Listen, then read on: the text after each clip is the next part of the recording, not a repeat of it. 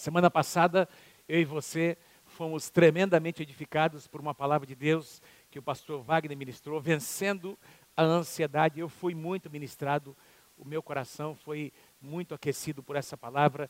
Gostei demais de uma frase que o pastor Wagner citou aqui. Existe uma grande diferença entre estar ansioso e ser ansioso. Estar ansioso, eventualmente, nós até podemos ficar por algumas situações, enfim, e isso até tem o seu lado positivo, mas ser uma pessoa que vive uh, debaixo dessa pressão da ansiedade, isso não é bom, faz mal não é, para a nossa alma, faz mal para o nosso físico, é, produz doenças, enfermidades, e Deus deseja que nós apresentemos diante dEle todas as nossas ansiedades, para que o nosso coração seja curado para a honra e glória do Senhor Jesus. Se você não ouviu essa mensagem, está no nosso site, acesse lá e você será muito, muito abençoado por essa palavra. estou ministrando aqui sobre, uma, sobre o tema é, Vida de Vitória, é, com base no livro de Josué. Com base no livro de Josué. Meus irmãos, Josué é um livro de conquistas. E histórias de conquistas, eu creio que mexem com todos nós. É ou não é verdade? As histórias de conquistas, de uma maneira geral, é, quando a gente vê nos, naqueles documentários de filmes, não é? Ah, nações contra nações, impérios muitas vezes avançando e conquistando, ah, ah, os desbravadores, não é? O, o, Brasil é fruto de uma, de uma conquista que há mais de 500 anos atrás os portugueses, que eram uma potência na época, que descobriram a nossa nação, que colonizaram o Brasil, muita coisa negativa é dito, mas tem muita coisa positiva que aconteceu. Eu acredito que a maior parte das coisas são positivas, se a gente procurar mesmo na história. E, e a gente fica muito impressionado quando, quando é, é, é, assiste essas histórias, as guerras, as grandes guerras mundiais, os grandes inventos que ah, ah, os inventores descobriram, não é? Os cientistas é, é, descobriram. Agora mesmo nós estamos passando por um período em que em que tem muita gente trabalhando para que uma vacina, para que uma, algum medicamento seja é, descoberto, inventado, não é? Para que toda a humanidade possa é, ser abençoado e ser privilegiado. Lucas, por favor, abaixa um pouquinho só, está muito alto aqui meu retorno. Que, para que toda a, a, a, toda a humanidade possa ser abençoada e possa desfrutar dessa conquista, não é? Conquistas nos inspiram, é, conquistadores nos inspiram, gente que, que agiu não é, com fé, gente que avançou, muitas vezes teve que se superar uh, emocionalmente, superar obstáculos pessoais, os obstáculos que as pessoas impuseram. Se você for estudar histórias dos grandes inventos, você vai encontrar pessoas, é? esses inventores dizendo na sua biografia, não é? aliás, muitas vezes a, a, biografia desses homens dizendo que muitas pessoas disseram, pessoas mais próximas, desista, você não vai conseguir, isso não vai dar certo, mas eles avançaram, eles se superaram. E esses inventos é, chegaram a abençoar, nós desfrutamos, toda a humanidade desfruta desses inventos, dessas conquistas que esses, esses homens e mulheres é, tiveram a coragem de, de avançar, é? dando, dando vazão ao seu conhecimento. E, e essas conquistas, então, é, podem ser desfrutadas por todos nós. Conquistas, conquistadores nos inspiram. E é por isso que o meu tema dessa manhã, dessa dia é: lute por sua herança. Lute por sua herança. Deus quer fazer de você um conquistador. Quem pode dizer amém? Deus quer fazer de você uma conquistadora. O livro de Josué é um livro de conquistas. Eu quero avançar aqui no capítulo 14, capítulo 15 de Josué. Eu estou quase encerrando essa série de mensagens. Estamos aqui agora no capítulo 14, capítulo 15 de Josué. Josué conta a história, o próprio Josué foi um grande conquistador, mas ele também conta a história no livro de Josué de alguns conquistadores, e eu quero, quero falar sobre dois deles nessa manhã com vocês. Deixa eu começar aqui no capítulo 13, versículo 1. Josué já era idoso, e o Senhor lhe disse: Você está envelhecendo, e ainda há muita terra a ser conquistada. Deixa eu só trazer o contexto para vocês aqui, mais ou menos, quando Josué, quando Josué, meus irmãos, assumiu a liderança é, é, foi assumiu a responsabilidade de liderar aquele povo. Vocês se lembram que Moisés morreu com 120 anos. E Josué, e Moisés transferiu para Josué a liderança para que essa nova geração conquistasse a terra. Vocês sabem quantos anos Josué tinha quando ele foi, quando ele recebeu a unção para ser o libertador e o líder daquela nação? Quem é que sabe quantos anos Josué tinha? Mais ou menos. 80 anos? Quem dá mais? 85 anos. 85 anos, um jovem de 85 anos. E aqui, em Josué capítulo 13, cinco anos aproximadamente, talvez um pouquinho mais, já haviam se passado. Nós estamos falando de um homem de 90 anos, pelo menos, não é? Que está dizendo aqui que ele já era avançado em dias. Na verdade, Josué, depois deste evento, disso que a gente vai ler hoje, ele viveu mais 20 anos. No último capítulo, capítulo 24, você vai encontrar a descrição da morte de Josué aos 110 anos aos 110 anos. E nós encontramos aqui algo interessante, meus irmãos, porque até esse capítulo, até o capítulo 12, nós encontramos todas as conquistas sendo consolidadas, praticamente a espinha dorsal. Então, eles tenta imaginar comigo quando essa primeira geração liderada por Josué, quando eles atravessam o Jordão, isso aconteceu mais ou menos no centro da terra. Jericó foi conquistada, a cidade de Ai foi conquistada ali mais ou menos no centro da terra prometida. E eles agora vêm, avançam para as regiões do sul, eles conquistam todas aquelas cidades da região sul, da, ali da Palestina, e depois avançam para conquistar todas aquelas cidades e grandes cidades fortificadas que ficavam mais ao norte. Se você ler o capítulo 12, você vai perceber que ali está descrito o nome de 31 reis que foram derrotados por Josué. Então, basicamente, meus irmãos, a, a, a, a vitória estava consolidada. E agora, eh, Josué começa a fazer a distribuição da herança para cada tribo. E claro que havia alguns focos não é? nas áreas que estariam sendo então distribuídas para cada tribo, não é? Cada tribo teria que consolidar sua vitória, porque havia ainda alguns focos, havia algumas cidades para serem conquistadas dentro do território de cada tribo. E nós encontramos dentro desse cenário, meus irmãos, nós encontramos um homem aparecendo, um homem ah, ah, ah, chamado por Deus, um homem, um homem que era muito, era um conquistador. Nós estamos falando sobre conquista, não é um grande conquistador. Ele entra em cena. Esse homem, o nome desse homem é Caleb. Josué capítulo 14, acompanhe comigo, comigo, versículo 6. A partir do versículo 6, os homens de Judá, Caleb era da tribo de Judá, vieram a Josué em Gilgal. E Caleb lhe disse, disse a Josué: Você sabe o que o Senhor disse a Moisés, homem de Deus em Cádiz Barneia, sobre mim e sobre você, versículo 10. Pois bem, o Senhor manteve-me vivo, Josué, como me prometeu, e foi, isso aconteceu há 45 anos. Faz 45 anos que ele disse isso a Moisés, quando Israel caminhava perto, caminhava pelo deserto. Por isso, aqui eu estou hoje com 85 anos. Josué era um pouquinho mais novo que Aliás, Caleb era um pouquinho mais novo que Josué, né? Aqui eu estou com 85 anos de idade. Então, meus irmãos, Caleb está se referindo ao que aconteceu 45 anos. Vocês se lembram? Quando Moisés enviou os 12 espias para espiar a terra, um de cada tribo, não é? Eram 12 tribos de Israel. E cada uma das tribos enviou um representante. Josué e Caleb representaram as suas tribos.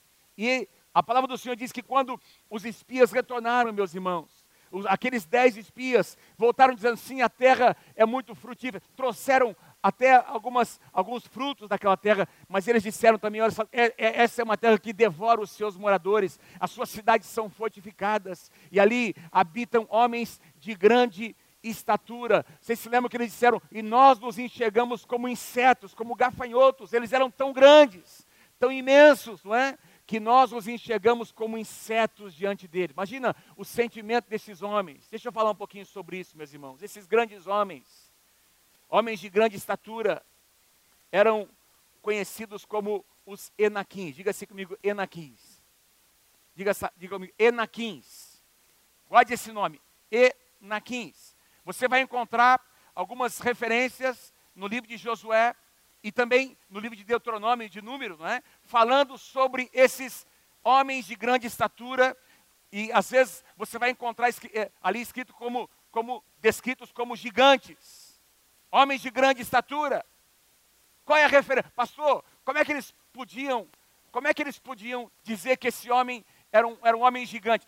Deixa eu tentar trazer para você aqui, não é? A, a, a, o único gigante, o, o, o, gigante que, que é a nossa referência, o gigante Golias. Todo mundo conhece a história de Davi e Golias, sim ou não? Golias era de, descendente dos Enaquins. Golias era descendente deste povo aqui, dos Enaquins. E deixa eu descrever para você mais ou menos a altura, segundo o que está escrito na Bíblia, com a medida em côvado. Se você transformar isso para a medida, para o sistema métrico, nós vamos ter um homem de uma estatura, Golias tinha aproximadamente 2 metros e 75 centímetros. Eu meço 1,72. Imagina um cara um metro acima, não é? 1,75m, 1,80m, aliás, 2,75m, 2,80m.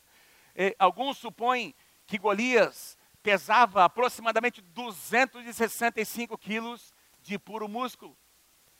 Para vocês terem uma ideia, a couraça de bronze de, de Golias, com aquelas escamas de bronze, pesava algo em torno de 60 quilos. Alguém aqui já carregou um saco de cimento? Luiz carregou? 50, você consegue carregar hoje ainda ou não? Não, não consegue. 50 quilos é o que pesa um saco de cimento. Só a armadura de Golias pesava mais do que um saco de cimento de 50 quilos, fora o seu capacete, o seu escudo, a sua espada. Vocês se lembram que a, a sua lança, não é? Diz que era como a haste de um tecelão. Só a ponta da lança pesava aproximadamente 7 quilos. 7 quilos. Gente, essa é imagem. Esses eram os homens. É? Esse era o perfil desses homens. Então, se a gente levar em consideração, meus queridos, e, e você vai encontrar outras referências, não é? Davi enfrentou Golias, mas nos, mas nos dias de Davi, a Bíblia diz que outros gigantes foram enfrentados, pelo menos mais quatro são citados. Diz que um deles tinha seis dedos das mãos, em cada uma das mãos, e seis dedos em cada um dos pés, 24 dedos. Um monstro. Quatro gigantes são citados. E alguns dizem, é por isso que Davi pegou lá cinco pedrinhas naquele riacho. Um era para Golias e as outras quatro era para matar os outros quatro gigantes, se eles quisessem não é, vir para defender Golias. Não é? é? quatro gigantes são descritos e a, e a palavra de Deus diz que os, os valentes de Davi se tornaram matadores de gigantes. Então, meus irmãos, naturalmente falando, esses dez espias, estavam cobertos de razão. O cenário era um cenário muito, muito assustador. Eu pergunto a vocês: o cenário que nós vivemos hoje é assustador ou não é? Sim ou não? O cenário, naturalmente falando, meus irmãos, esse cenário era muito assustador. E pensa comigo, nós estamos falando sobre uma geração que havia nascido debaixo da escravidão. Eles não eram guerreiros, eles não, não haviam sido treinados para guerrear, não sabiam manejar não é, espadas e lanças, porque eles eram escravos. Então eles estão falando sobre uma realidade natural, mas você e eu não somos pessoas naturais. Nós temos o Espírito Santo no nosso coração, a nossa perspectiva não é natural apenas. E esses caras, eles falaram algo que, é, que, meus irmãos, era a realidade do mundo natural, mas nós não vivemos por aquilo que nós enxergamos naturalmente, nós vivemos por aquilo que nós cremos no nosso coração. Louvado seja o nome do Senhor. E aí esses caras voltaram, meus irmãos, e sabe o que acontece? Quando eles estão ali dando aquele relatório, espalhando negativismo, espalhando é, desânimo. Você já, já ouviu nesses dias como tem gente espalhando desânimo? Coisas negativas. Não é? Tem alguns jornais que nós paramos de ver, meus irmãos. Tem alguns canais de televisão que eu não, vou, não preciso citar aqui. Nós não assistimos mais. É intencional. De tanta podridão, tanta coisa intencionalmente negativa para plantar medo no coração das pessoas. E no meio dessa desse medo que estava sendo espalhado, a palavra do Senhor diz, Números capítulo 13, versículo 30, Números 13, 30, diz que Caleb se levantou, então Caleb fez calar o povo, aqueles dez homens, e não apenas dez agora, porque agora toda a comunidade de Israel, o medo havia se espalhado, eles começaram a questionar Moisés, Caleb fez calar o povo perante Moisés e disse: Eia, subamos, olha, olha a atitude de um conquistador, subamos e possuamos a terra, porque certamente prevaleceremos contra ela. Agora, se você for lá para o contexto, você vai perceber que Josué ficou caladinho da Silva. Não sei porque é da Silva, né? Pode ser caladinho de Souza também, caladinho de. É que é uma, uma forma de falar. Alguém aqui tem o sobrenome Silva? Que Deus te abençoe, em nome de Jesus. Não é nada pessoal, tá? Foi só uma forte expressão. Ele ficou caladinho. Você percebe que, que depois Josué fala, depois ele se manifesta, mas nesse primeiro momento em que não apenas os dez espias, mas toda a comunidade de Israel, eles começaram a espalhar medo, começaram a multiplicar esse pavor no meio do povo. A Bíblia diz que Caleb se levantou. Essa é a atitude dos homens e mulheres de Deus que ele está levantando nessa hora, essa é a atitude de um conquistador, de uma conquistadora. Ele não segue a voz da multidão, ele segue a voz do Espírito Santo aqui dentro do seu coração. Aleluia. Esse cara, esse homem se levanta, meus irmãos. Ei, ele, ele faz calar o pessoal de, oh, pera, pera um pouquinho, pera um pouquinho. Meu Deus continua sendo Deus. E lá em Números, capítulo 14, nós encontramos no capítulo seguinte, Olha o que o próprio Deus fala a respeito de Caleb. Mas o meu servo, quando ele está dizendo, olha, essa primeira geração, olha, essa geração, porque eles foram incrédulos, não entrarão mais na terra. Olha o que Deus diz, o próprio Deus diz. Mas o meu servo Caleb, Números capítulo 14, versículo 24. Mas o meu servo Caleb, ele tem outro espírito e me segue com integridade. Tem uma tradução que diz: ele, ele me segue com perseverança. Então eu o farei entrar na terra que ele foi observar, e os seus descendentes, os seus descendentes aí darão. Gente, a bênção de Deus não é só para você, é muito maior do que para você. É, eu, por isso essa canção sobre a bênção que nós estamos cantando é uma canção tão linda, não é? Até mil gerações, é o que a palavra de Deus diz. Aleluia. Eu gosto dos detalhes da palavra. A gente sabe que Josué e Caleb foram os únicos dois que perseveravam, que, que, que, entraram na terra. Mas por que, que Deus menciona só o nome de Caleb? Sabe o que eu quero dizer para vocês, irmãos? Josué teve o seu momento. Josué, na verdade, foi muito mais honrado depois. Ele se tornou líder da próxima geração. Mas esse era o momento de Caleb. Deus fez questão de honrar um homem que o honrou publicamente. Deus fez questão de honrar o nome, exatamente o nome de um homem, de um conquistador que agiu diferente. Então, então Deus já sabia que Josué, e num outro momento Deus também fala sobre Josué, mas esse era o momento de Caleb, de Caleb ser, ser honrado. Em Deuteronômio nós, nós lemos uma outra passagem, olha que lindo, versículo, capítulo 1, versículo 36, exceto Caleb, filho de Jefoné, agora preste atenção, ele verá a terra, ele haverá, e eu darei a ele e a seus descendentes, preste atenção, a terra em que ele pisou. A terra em que ele pisou, pois seguiu o Senhor de todo o seu. Ah, agora começa a fazer sentido a reivindicação de Caleb, lá em Josué capítulo 14, versículo 11. Olha o que Caleb diz, vamos voltar para Josué capítulo 14, versículo 11. Ainda eu estou tão forte como no dia em que Moisés me enviou, e eu tenho agora tanto vigor, com 85 anos, eu tenho tanto vigor para ir à guerra como tinha naquela época. Deus quer levantar alguns Calebs no nosso meio. Versículo 12: Dê-me, pois. Agora lembra, Deus disse: Olha, eu vou dar para Caleb o local onde ele colocou os seus pés. E aí, Caleb diz para Josué, 45 anos depois: Dê-me, pois, que lugar? A região montanhosa que naquela ocasião, naquela ocasião, há 45 anos, o Senhor me prometeu. Eu quero o meu monte. Eu quero a terra onde eu pisei. Cada um de vocês tem um monte. Cada um de vocês estão me assistindo aí. É, como se chama o seu monte que Deus quer te dar? Qual é o nome do seu monte? Na época, você ficou sabendo, Josué, que os Enaquins, aqueles gigantes, aqueles homens de grande estatura, lá viviam com as suas cidades grandes e fortificadas. Mas, se o Senhor estiver comigo, eu os expulsarei de lá, como ele me prometeu. Eles estão lá ainda, gigantes ainda habitam aquela terra, mas se o Senhor estiver comigo, eu os vencerei. Aleluia. Aleluia. Então Josué abençoou Caleb, filho de Jefoné. Ele deu Hebron.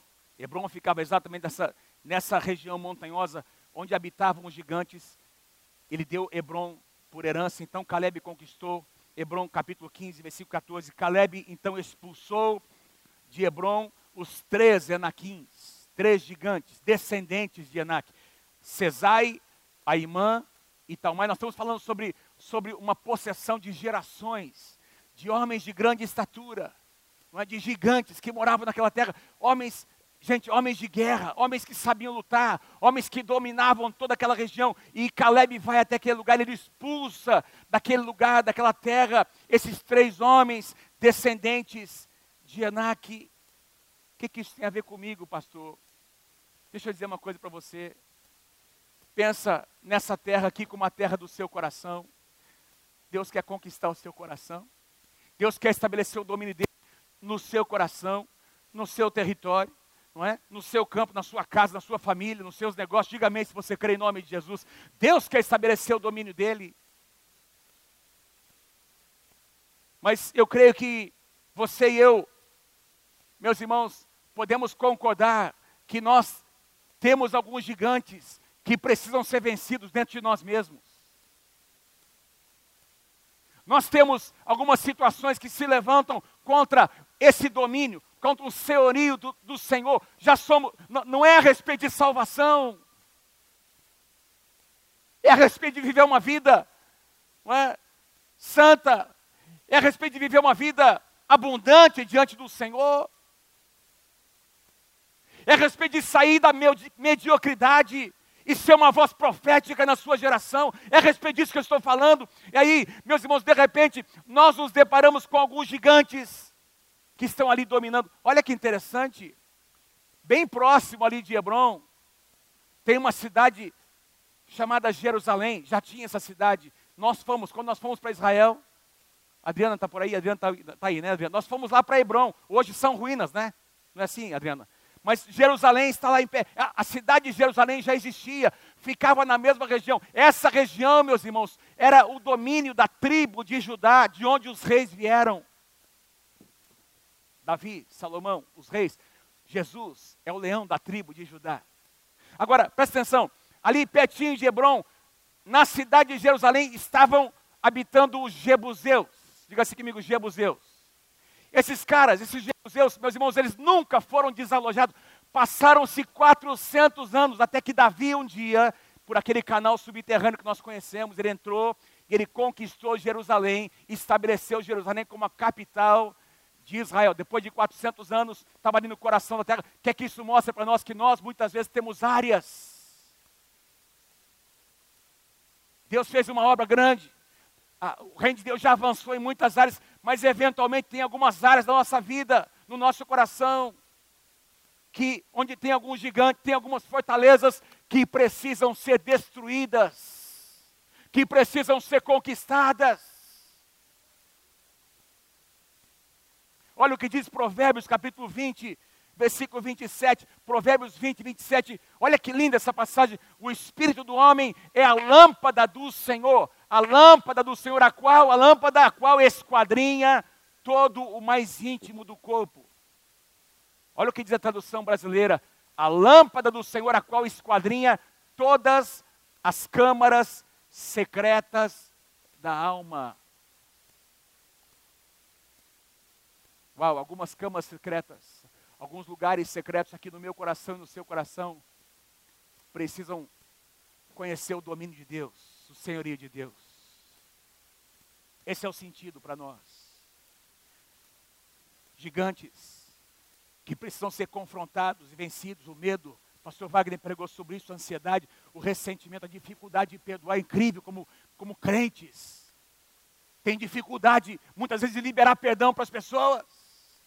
É incrível como crentes lavados no sangue de Jesus mentem e falam de uma mentira como se fosse verdade, e é mentira, é um gigante. E aí, meus irmãos, nós temos essa capacidade de vir na casa do Senhor, levantar nossas mãos, cantar, louvar e adorar, e na segunda-feira voltar a fazer as mesmas coisas, porque tem áreas que ainda não foram dominadas e precisam ser dominadas. Há gigantes que precisam ser vencidos na terra do nosso coração. Eu poderia citar aqui muito, mas eu quero avançar porque o nosso tempo é muito limitado. Olha o que o profeta Jeremias diz em Lamentações, capítulo 3, versículos 40 e 41. Olha, querido, Lamentações 3, 40 e 41. Examinemos e coloquemos à prova os nossos caminhos. Examinemos e coloquemos à prova os nossos caminhos e depois voltemos ao Senhor e levantemos o coração e as nossas mãos para Deus. Louvado seja o nome do Senhor. Deixa Deus examinar o seu coração. Deixa Deus encontrar alguns gigantes que precisam ser derrotados e vencidos nesses dias de outubro orando. A história não acaba aí, meus irmãos. Vamos avançar aqui para o capítulo 15. Porque eu creio que o caráter de um homem de Deus aparece na próxima geração. Você quer ver? Você quer ver o caráter mesmo de um homem, de uma mulher de Deus? Olha para os filhos. Olha para os netos. E eu falo isso com temor no meu coração. Mas eu creio que o nosso Deus é um Deus de gerações. O seu caráter vai se tornar aprovado na sua geração quando os seus filhos continuarem a servindo a Deus e fazendo mais do que você está fazendo hoje. Eu não quero colocar um peso sobre você, mas a maior prova do caráter de um homem e de uma mulher de Deus é na, acontece, é refletido na próxima geração. E aí nós encontramos no capítulo 15 a próxima geração. Nós, no capítulo 14 nós temos Caleb conversando com Josué, pedindo a sua herança, agindo com fé, com ousadia. E aí no capítulo 15, leia comigo, versículo 15, capítulo 15, versículo 15, dali avançou, dali Caleb avançou para uma cidade próxima chamada Debi, antiga, anteriormente chamada Kiriat Sefer. Essa cidade, meus irmãos, ficava num, num lugar extremamente árido. Na região do Negueb, você vai encontrar algum, alguns, algumas passagens, por exemplo, tem um salmo, Salmo 126, fala sobre as torrentes do Negueb. Por quê? Porque essa região fica ali no pé da montanha, do Monte Hebron ali, numa região mais baixa, e é uma região que não chove, é muito árida, mas de vez em quando, quando cai muita chuva lá para cima, essas águas descem e formam torrentes. E é por isso que o salmista falou sobre as torrentes do Negev. Até hoje não é assim, Adriana. Nós vimos lá pontes que são construídas em lugares. Eu lembro que eu até perguntei para o nosso guia, por que, que tem essa ponte aqui? E tinha lá algumas valetas, não é? E o nosso guia disse, é porque quando chove muito forte lá em cima, as águas vêm com muita força até chegar no Mar Morto e passam por aquele lugar, fazendo aquelas, aquelas valetas. Lembra disso, pastor Luiz? Nós vimos lá? Torrentes do Negueb. E aí era uma região muito árida, onde, onde não havia fontes, meus irmãos. E aí olha o que acontece. Versículo 16. E Caleb disse: Caleb disse: Eu darei a minha filha Axa por mulher ao homem que atacar e conquistar essa cidade de Debi, Kiriat Sefer, Otoniel, filho de Kenaz, irmão de Caleb, portanto, primo de Axa, da tribo de Judá. Otoniel conquistou conquistou essa cidade. E Caleb lhe deu a sua filha Axa por mulher. Uma história linda que eu já preguei sobre essa, essa história aqui, uma mensagem, alguns anos atrás. Otoniel conquistou essa terra. Otoniel veio a ser o primeiro juiz de Israel. E exerceu seu ministério lá no livro de Juízes por 40 anos. Diz que Deus trouxe paz sobre Israel durante os 40 anos em que Otoniel serviu como juiz. Agora, vamos ler comigo aqui versículo 18 quando Axa foi viver com Otoniel naquela terra que o seu marido havia conquistado, ela o pressionou para que pedisse um campo ao seu pai, dizendo assim: Olha, assim que ela desceu do jumento, perguntou-lhe a Caleb, perguntou-lhe Caleb, o que você quer? Então, deixa eu tentar trazer para você aqui. Essa mulher chamada Axa disse para o seu marido: Olha, o nosso pai nos deu essa terra, mas eu quero que você faça um pedido para o meu pai. O meu pai nos deu essa terra, mas eu quero que você faça um outro pedido. E aqui, aparentemente, meus irmãos, parece que Otoniel não tem reação alguma, não sentiu liberdade de conversar com seu sogro. E quando Caleb vê essa moça, essa sua filha, se aproximar, ele pergunta para ela: o que é que você quer? O que é que você deseja? E aí, Axa responde assim: eu quero um presente. E a palavra hebraica aqui para presente é: eu quero uma bênção. Quem aqui quer uma bênção? Diga amém, em nome de Jesus. Quem quer uma bênção? Diga amém, em nome de Jesus. Eu quero uma bênção. Eu quero um presente. Respondeu ela: já que você me deu as terras do Negueb que são secas, são áridas, eu te peço, meu pai, uma bênção, dê-me também as fontes de águas. Então Caleb lhe deu as fontes superiores e as fontes inferiores. Meu Deus do céu. Eu não tenho tempo para compartilhar com vocês tudo que eu encontro nessa passagem. Mas o que eu vejo aqui, meus irmãos, é a filha de Caleb. Não é?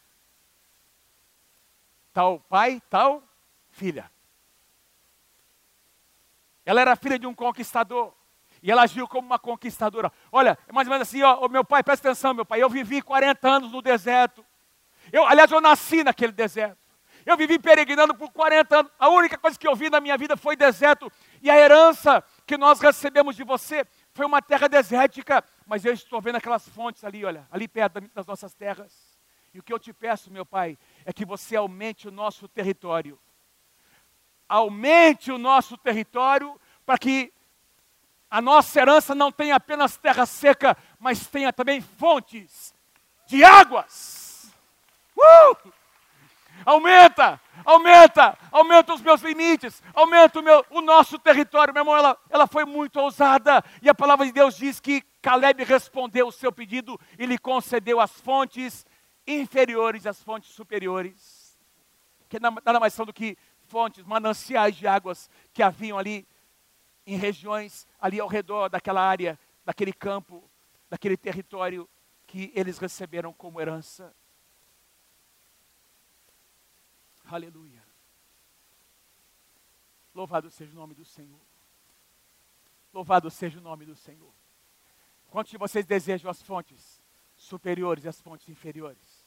Quantos desejam o seu monte? Diga amém, em nome do Senhor Jesus.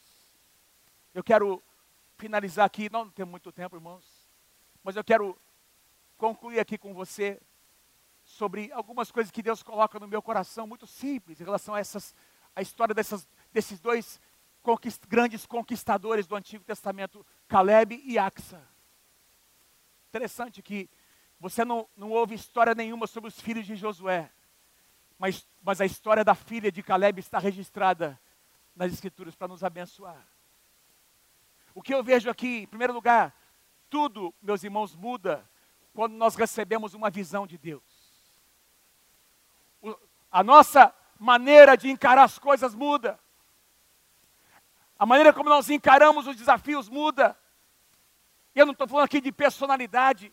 Eu não estou falando sobre pessoas que têm uma personalidade mais assim, não é extrovertida, um, um temperamento mais. Não, eu estou falando sobre a visão que Deus coloca no coração de um homem e de uma mulher de Deus, num tempo de dificuldade, num tempo de aflição, como nós, o que nós estamos dizendo. Quando você tem a visão de Deus, você avança, você encontra oportunidade no meio da crise. Porque a sua visão, a sua visão mudou. Isaías capítulo 1, versículo 19 diz: Se quiserdes e me ouvides, diz o Senhor, comereis o melhor desta terra. Que Deus coloque a visão dele no nosso coração. A segunda lição que eu encontro aqui, os nossos pedidos diante de Deus precisam ser específicos.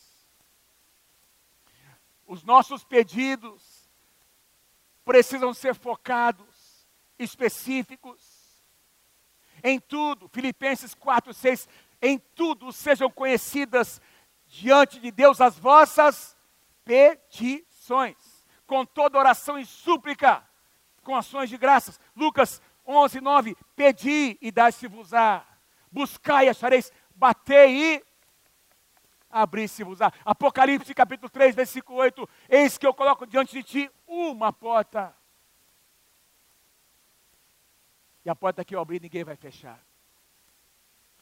Qual é a porta? Como se chama a porta? Como se chama o monte? Como se chama aquela fonte que você precisa que Deus abra diante de você nesse tempo? Ore por isso. Meus irmãos, sabe, Caleb disse: Eu quero esse monte. Ah, tem toda essa terra que pertence a Judá, mas eu e a minha família, nós recebemos uma promessa, nós queremos esse monte. Amados, Axa disse: Eu quero aquelas fontes superiores e aquelas fontes inferiores. Eu não quero, eu não estou falando de toda a terra, eu estou falando dessa área, desse território, desse campo. É isso que eu quero.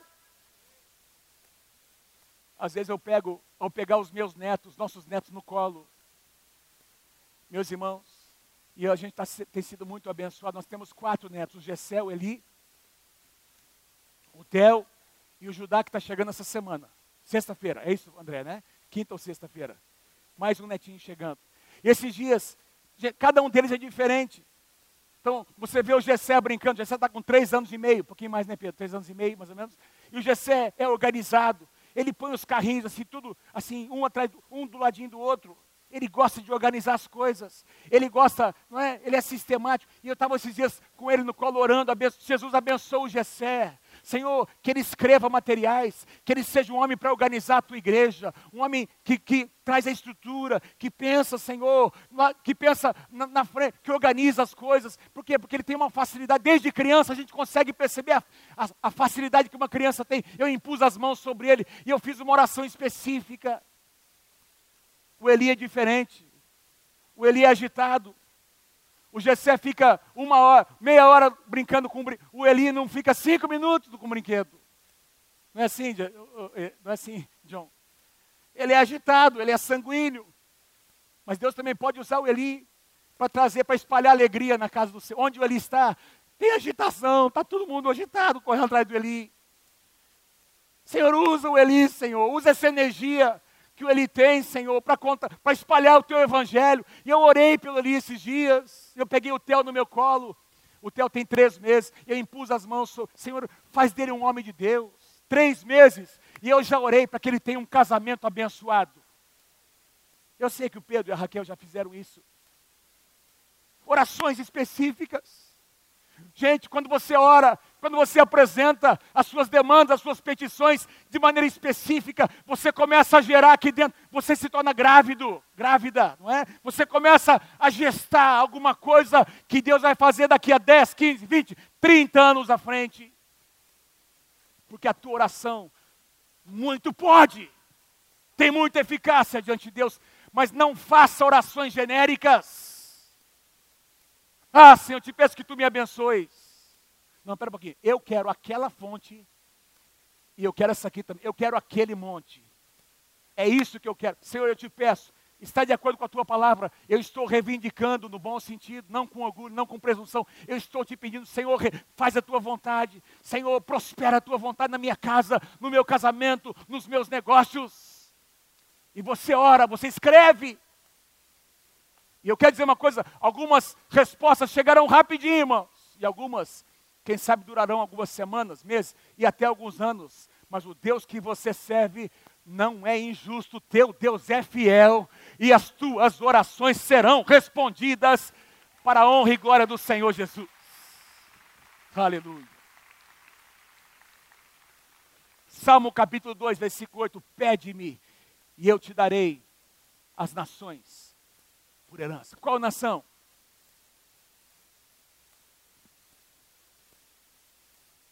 As nações, por herança, as extremidades da terra, por tua possessão. Para finalizar, pessoal da música, vem por favor. Tem um minuto para terminar. A fé e a ousadia sempre movem o coração de Deus. A fé e a ousadia sempre movem ah, mas espera um pouquinho, tudo é pela graça. Sim, a salvação é pela graça. Não é a respeito disso que eu estou falando. Mas a tua vida e a minha vida, a maneira como nós vivemos, a intensidade com que nós vivemos, depende de cada um de nós. Gente, eu amo essa passagem, Mateus 11, 12. Mateus capítulo 11, versículo 12. Desde os dias de João Batista até hoje. Que dia que é hoje, irmãos? Que dia que é hoje? Dia 21 de junho de 2020, desde os dias de João Batista até hoje, dia 21 de junho de 2020, o reino dos céus é tomado por esforço e aqueles que se esforçam se apoderam dele. Você precisa lutar pelo seu casamento, você precisa lutar pelos seus filhos. Não desista da sua casa, não desista da visão que Deus colocou no seu coração. Lute, se torne um conquistador, uma conquistadora. Espere grandes coisas da parte de Deus, porque Ele vai realizá-las. Seja ousado, coloque a sua fé, ore com intensidade, espere grandes coisas de Deus. Porque o Deus que eu e você servimos é capaz de fazer infinitamente mais. Quem pode dar um grande aplauso ao Senhor Jesus? Aleluia. Mais forte, mais forte. Aleluia. Fique em pé comigo, meu querido. Em nome de Jesus, fique em pé comigo. Louvado seja o nome do Senhor. Louvado seja o nome do Senhor. Louvado seja o nome do Senhor. Aleluia. Aleluia. Aleluia. Diga assim comigo, eu preciso receber a visão que vem de Deus. Diga assim, põe a mão no seu coração. Eu preciso receber a visão que vem de Deus. Fica com a sua mão direita assim no seu coração. Levanta uma das suas mãos. Pai, eu te peço agora. Põe a tua visão, Senhor. Pai, Caleb enxergou um monte, Caleb pisou naquele monte, não era dele ainda. Mas ele viveu 45 anos caminhando no deserto, mas o seu coração, a sua visão estava naquele monte. Senhor, nós podemos estar vivendo hoje num tempo de deserto, mas a nossa visão não está nesse deserto. o deserto não é a nossa casa. O deserto não é a nossa casa.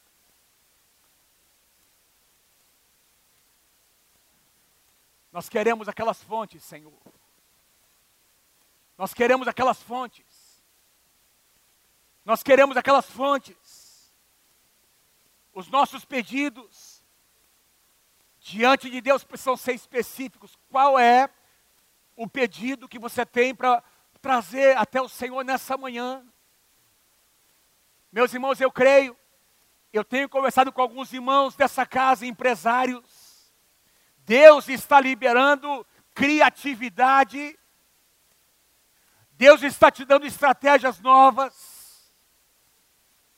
Não fique aí lamentando o momento que você vive, que eu vivo, que nós estamos vivendo. Não fique lamentando. Abra, deixa Deus colocar uma visão no seu coração. E no meio dessa crise, peça então, Senhor, abre uma porta, Senhor, me conecta com alguém, Senhor, me dá uma estratégia e Deus vai te dar. Gente, as pessoas vão reconhecer a graça de Deus na tua vida, porque Deus vai responder as tuas orações.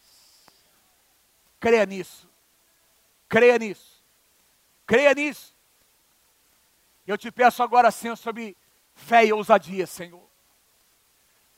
Senhor, fé e ousadia sobre os irmãos e irmãs que estão aqui, aqueles que estão aí conectados conosco, Senhor, nós, nós liberamos fé e ousadia sobre esses corações, Senhor, em nome do Senhor Jesus. A fé e a ousadia que Caleb teve, que Axat teve, Senhor. Pai, eles experimentaram grandes conquistas na sua geração, porque agiram com fé e ousadia. Em nome de Jesus. Em nome de Jesus.